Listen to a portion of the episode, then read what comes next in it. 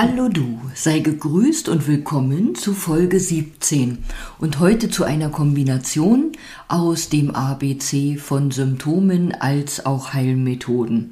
Weil hier in Folge 17 sind wir beim Buchstaben Q angekommen und ich gestehe, bei den Symptomen fiel mir außer dem Begriff Qi-Mangel oder Qi-Dysharmonien nichts weiter ein, Darum habe ich beschlossen, beide ABC-Folgen zu kombinieren und heiße dich an dieser Stelle auch willkommen im Energieladen-Podcast, dem Podcast für mehr Energie und Lebensfreude. Nochmal zum Qi. Ich habe das Wort schon öfter im Zusammenhang mit der Milz benutzt und mit der Leber. Ich habe vom Milz-Qi gesprochen und erklärt, dass das Milz-Qi unserer Verdauungskraft entspricht. Und das Leber-Qi habe ich im Zusammenhang mit der Leber-Qi-Stagnation erwähnt, die verschiedene Symptome nach sich zieht. Und im Prinzip hat jedes Organ in unserem Körper sein sozusagen eigenes Qi. Ähm, und wir können durch verschiedene Methoden eben auf das Qi wirken. Ich komme später beim Y auch nochmal so ähnlich auf das Thema, wenn ich auf Yin und Yang eingehe. Zum Qi wollte ich einfach erwähnt haben, dass wir das Qi aktivieren können und eben harmonisieren können. Und um das Qi zu aktivieren, gibt es verschiedene Möglichkeiten. So möchte ich an dieser Stelle die drei großen Säulen in der traditionellen chinesischen Medizin nennen. Die eine Säule ist die Akupunktursäule, zu der auch Akupressur und ähnliche Anwendungen gehören. Dann gibt es die Säule von, von der Bewegung.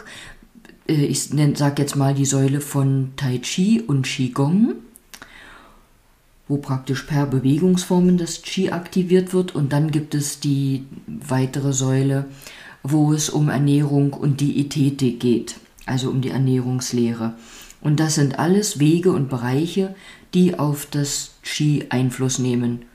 Und man kann einen Weg wählen, man kann aber auch alle drei Wege kombinieren. Ich habe dir auch in einer früheren Folge erklärt, dass wenn wir einatmen, eben nicht einfach nur Atemluft einatmen, sondern wertvolle Lebensenergie, wertvolles Qi. Also mit jedem Atemzug atmest du auch Lebenskraft und Qi ein. Und dann sorgen all die Funktionskreise in deinem Körper dafür, dass dieses Qi eben auch verteilt wird, weil es wird ja überall gebraucht, von der Haarspitze bis zur äh, Spitze vom kleinen Zeh und zur Fingerspitze. Ähm, an dieser Stelle möchte ich, wenn das auch nicht wahrhaft eine Heilmethode ist, aber das Wort Chirobic erwähnen. Vielleicht hast du in letzter Zeit mitbekommen, dass ich wieder einen Chirobic-Kurs ins Leben gerufen habe. Jetzt denkst du vielleicht Chirobic, das habe ich ja noch nie gehört. Chirobic ist eine Wortmarke, die ich ähm, entwickelt habe. Chirobic ist eine Kombination aus Tai Chi und Aerobic, ganz einfach erklärt. Und diese Wortmarke ist eben auch beim Deutschen Patent- und Markenamt eingetragen und geschützt auf meinen Namen. Das ist äh, mal aus dem Grund so entstanden, als ich früher viele Sportkurse gegeben habe. Da waren ja auch viele junge Muttis in meinen Kursen und ähm, ich habe manchmal oder mehrfach mitbekommen, dass die eine oder andere sagte, oh, ich würde ja am liebsten beides machen, so Powertraining, also das war ähnlich Aerobic und aber auch Tai Chi. Aber zwei Abende kann ich äh, nicht freischaufeln. Das kann ich ja gut nachvollziehen und daher kam mir dann mal die Idee, daraus doch eine Kombination zu machen. Ja, und im, am 11. September beginnt hier in Falkenberg wieder ein Kurs. Solltest du da interessiert sein, darfst du dich auch gern noch melden. Jetzt haben wir vom Ski gesprochen und nun möchte ich das Quaddeln noch erwähnen.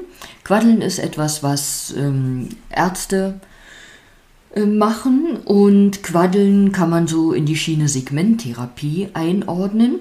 Vielleicht bist du schon mal gequaddelt worden.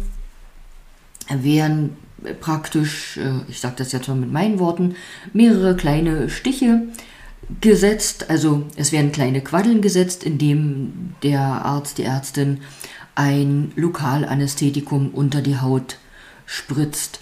Und vielleicht erinnerst du dich, das habe ich auch bei der Narbenentstörung erwähnt. Und sozusagen kann man auch mit Quaddeln äh, eine Narbe entstören oder auf eine gestörte Narbe einwirken.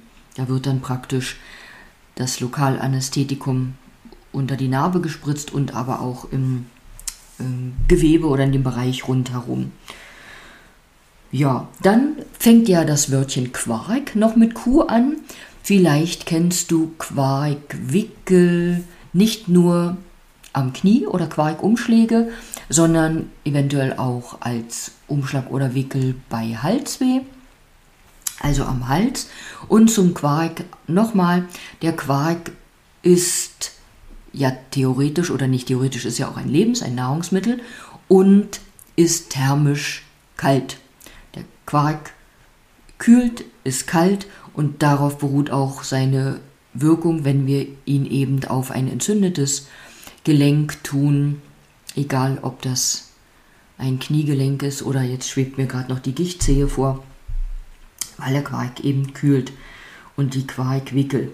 Und genauso darfst du das aber auch bedenken, wenn du Quark isst, der wirkt im Körper kühlend und so ist es wie immer ideal von allem so das Maß zu finden oder die goldene Mitte zu finden, so dass der Körper in Harmonie und Gleichgewicht gelangen oder sein kann.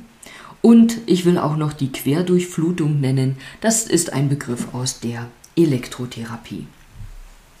Ja, und auf Elektrotherapie reimt sich Chi. Also ich wünsche dir reichlich Qi in jeder einzelnen Zelle, von Kopf bis Fuß, möge es dir niemals an Qi mangeln. Und wenn doch, dann schau, wie du dafür sorgen kannst, dein Qi zu aktivieren. Und bei Fragen sage ich wie immer, bitte einfach fragen.